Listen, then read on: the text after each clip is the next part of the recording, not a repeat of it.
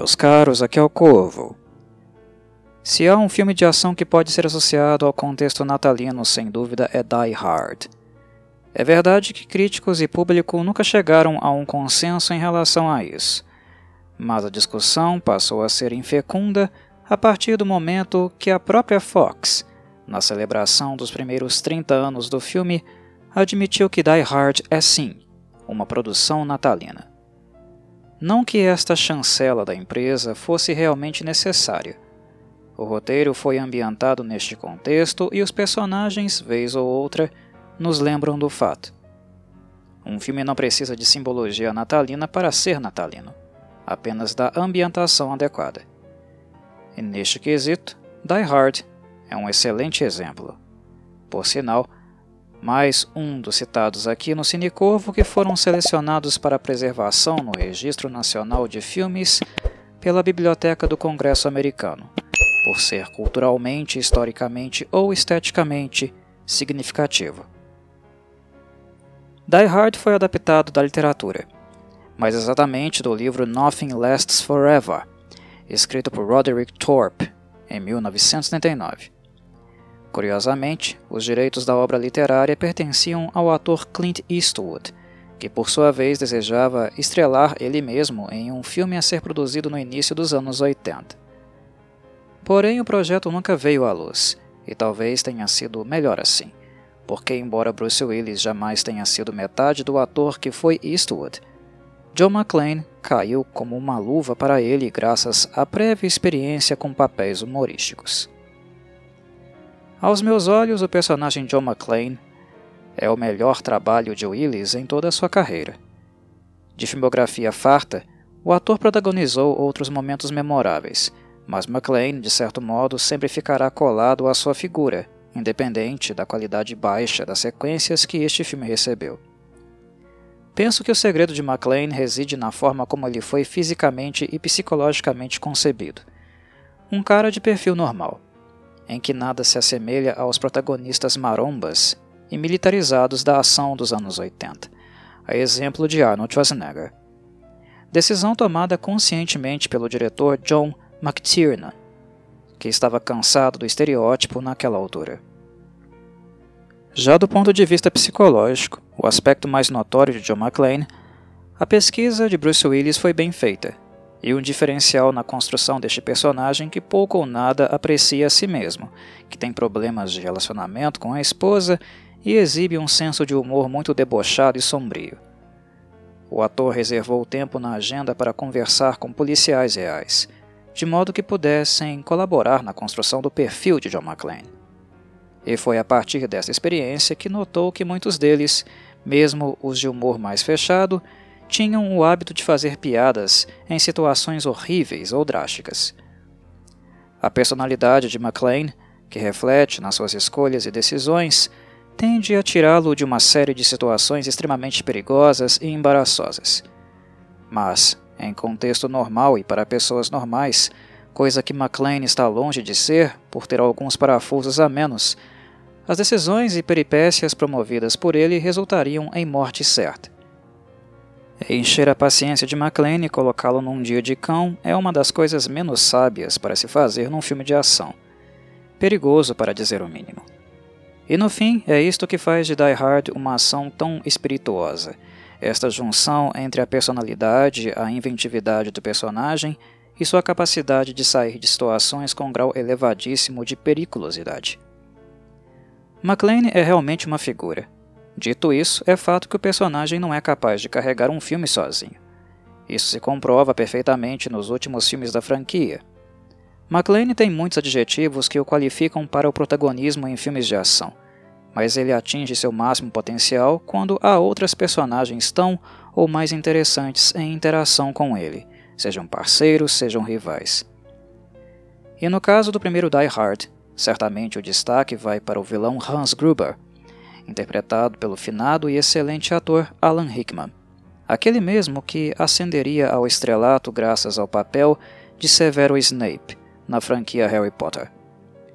Por mais que o trabalho de Willis seja digno de aplauso, a grande estrela de Die Hard, na minha avaliação, foi Alan Rickman, o que pode ser explicado por algumas razões.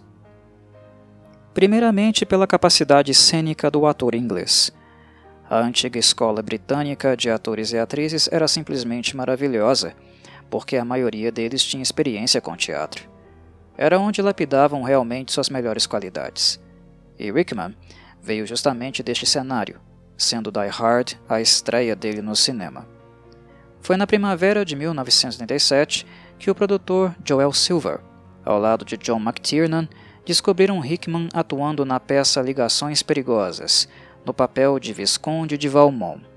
O impacto da atuação foi tão forte que ambos concluíram que Rickman seria o perfeito Hans Gruber. O problema, entretanto, foi o fato do próprio ator não comungar desta opinião. Uma série de fatores fez de Rickman resistente a aceitar o convite. O primeiro era o fato de Die Hard ser um filme de ação, e como sabemos, este gênero, especialmente nos anos 80, não ser associado de forma alguma à arte elevada era muito comum. A estereotipia e qualidade pastelona de muitos blockbusters do gênero era motivo suficiente para que Rickman não desejasse começar sua carreira cinematográfica através dele. E um segundo motivo era a vilania de Hans Gruber. Rickman, um sujeito de inteligência acima da média, sabia muito bem que começar a carreira interpretando um vilão poderia rotulá-lo para sempre em Hollywood e até mesmo na Europa. Para alguém hábil como ele, isso seria terrível, visto a capacidade do mesmo de interpretar grande variedade de papéis. Portas seriam abertas, mas muitas outras poderiam ser fechadas se Die Hard atingisse o sucesso esperado. E não deu outra, meus caros. Rickman estava realmente certo. O filme fez sucesso, assim como seu Gruber. E o ator britânico, ao longo da carreira, teve que batalhar para não ficar resumido a papéis de vilania. Convites a ele nunca faltaram, mas era sempre para papéis de vilão. Graças à ajuda do agente do ator, este foi convencido a aceitar o emprego, e o resto é história. A confirmação do acerto em sua escolha aparece sem dúvida na cena onde McClane e Gruber se encontram pela primeira vez. O vilão age de maneira completamente dissimulada, tentando se passar por um refém e de fato enganando McClane. O trabalho gestual e vocal de Rickman foi muito eficiente, especialmente quando nos damos conta de que não houve ensaio para dar suporte à cena. É isso mesmo que vocês ouviram. Não houve preparo, apenas espontaneidade. Rickman improvisou tudo na hora. Era desejo do diretor John McTiernan que o encontro entre ambos fosse natural, e apenas com um ator do calibre de Rickman isso de fato seria possível. Para mim, este foi um, se não o, grande momento dele no filme. Precisamos lembrar, com a mesma apreciação, do esforço físico que Rickman fez durante toda a produção, graças a uma lesão que adquiriu logo no primeiro dia de filmagem, justamente no primeiro encontro com McLean. Rickman saltou de uma altura de aproximadamente 3 metros e danificou a cartilagem do joelho, ficando incapaz de colocar peso sobre o mesmo e obrigado também a usar muletas por uma semana. Quando vemos Gruber conversando com McLean no restante da cena, o foco da câmera é apenas na parte superior de seus corpos. Isto porque Rickman estava de pé e apoiado em uma perna o tempo todo. Como nem tudo são flores, mesmo nas melhores obras cinematográficas, o roteiro de Die Hard para mim sempre foi motivo de crítica. Por mais que o filme me agrade, sempre o achei desnecessariamente longo e apto a reduções. Há muitas cenas que não acrescentam à trama, e deste modo não justificam um filme de mais de duas horas de duração. Em termos de edição, não vejo tanto problema, mas algumas cenas são excessivamente longas de fato. Isso se deve à bagunça que foi escrever o roteiro. Os responsáveis pelo trabalho foram Jeb Stewart e Steven de Souza, que nunca chegaram a convencer o diretor John McTiernan. Certamente os cortes e alterações constantes feitas pelo diretor podem ter contribuído negativamente. Grandes porções do texto foram improvisadas devido a estes ajustes, e pelo jeito apenas acrescentaram volume ao invés de sintetizar. Sendo franco, Die Hard não é um filme tão conceitual para justificar sua duração, e no passar dos anos, assistindo muitas vezes, tal percepção cada vez mais se solidifica para mim. De maneira geral, tento ser compreensivo com Jeb Stewart porque o homem passou por maus bocados na época. Ele teve uma experiência de quase morte em um acidente de trânsito em Los Angeles, quando discutia com a esposa pelo telefone. Por sinal, foi esta experiência pessoal, a percepção de que se tivesse morrido não teria a chance de se desculpar com ela, aquilo que o inspirou a criar a trama envolvendo McLean e Holly Gennaro, interpretada pela atriz Bonnie Bedelia. Estas espontaneidades e imprevisibilidades resumem muito bem o que é o roteiro de Die Hard. O próprio John McClane apenas foi tomando forma no decorrer da produção. Em diálogo, Willis e McTiernan foram decidindo qual seria a melhor forma de representá-lo. Dito isso, evidentemente não poderia deixar de mencionar os momentos onde McClane não está nos holofotes, o que também não foi planejado. Bruce Willis estava com uma agenda muito cheia na ocasião, trabalhando sempre exausto. Este sinal de esgotamento que vemos em McClane nada mais é do que o próprio estado físico e mental real do ator.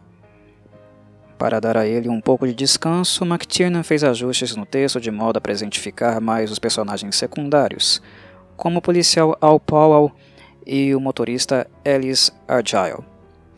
No caso de Powell, isto acabou sendo um trunfo inesperado, pois o ator Reginald Vel Johnson é muito carismático e desenvolve uma relação amistosa, motivacional e de parceria com McLean, sempre que se comunicam pelo rádio.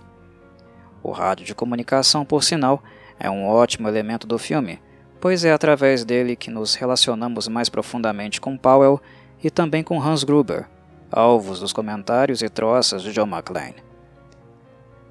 Como filme de ação, Die Hard jamais deixou a desejar e o minimalismo do primeiro filme da franquia vem a calhar no que diz respeito a nos mostrar como McLean é capaz de fazer coisas absurdas com tão pouco recurso à disposição.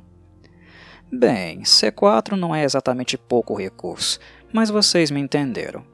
O fato do cenário se resumir a um prédio e o jogo de gato e rato que obriga McLean a vagar pelos tubos de ventilação, tetos de elevadores e outros lugares apertados é muito interessante pois não apenas são rotas de infiltração ou fuga, mas um modo eficiente para coletar informações e descobrir a real motivação de Gruber e seus comparsas. A cena onde McLean caminha descalço nos cacos de vidro, simbólica deste filme, é apenas a cereja do bolo no meio de muitos outros apertos. Por sinal, a cena foi preparada cuidadosamente para que fosse a mais convincente possível. Para tal, foram utilizados sapatos especiais de látex, projetados para se parecerem com pés descalços. Nas versões digitais e remasterizadas do filme é possível perceber que a sola de McLean é sintética, mas na época do lançamento, com a qualidade de som e imagem do contexto, isso definitivamente não era perceptível. Explosões fazem parte de qualquer filme da franquia Die Hard, presentes desde a origem. Grande parte delas são muito convincentes porque de fato foram reais, tanto aquelas na área interna e externa do hotel a trilha sonora de Michael Kamen insere um espírito classicista e refinado a todo este ambiente de caos, criando uma aura peculiar. Além das composições originais de Kamen, temas imortais como o Concerto de Brandemburgo, de Johann Sebastian Bach, e a Ode à Alegria de Ludwig van Beethoven podem ser encontradas no filme, sendo a segunda o tema musical dos terroristas. De nacionalidade alemã, embora a maioria dos atores do elenco não correspondam de fato na vida real, obviamente a escolha dos compositores não foi por acaso. A princípio, Michael Kamen considerou um sacrilégio usar a música de Beethoven em um filme de ação, especialmente para retratar terroristas. Mas quando McTiernan o lembrou que a mesma composição já havia sido utilizada em um filme muito mais brutal, A Clockwork Orange, Laranja Mecânica de Stanley Kubrick, Kamen deu o braço a torcer. O compositor era grande fã da obra de Kubrick, e é engraçado como não se lembrou deste detalhe. Isto é tudo o que gostaria de dizer. No mais, desejo a todos um dia tranquilo e menos alucinante que o de John McClane. Não é saudável ser como ele, mas é saudável e divertido assistir suas peripécias, principalmente no ambiente de fim de ano. Obrigado a todos por ouvir e saudações corvídeas.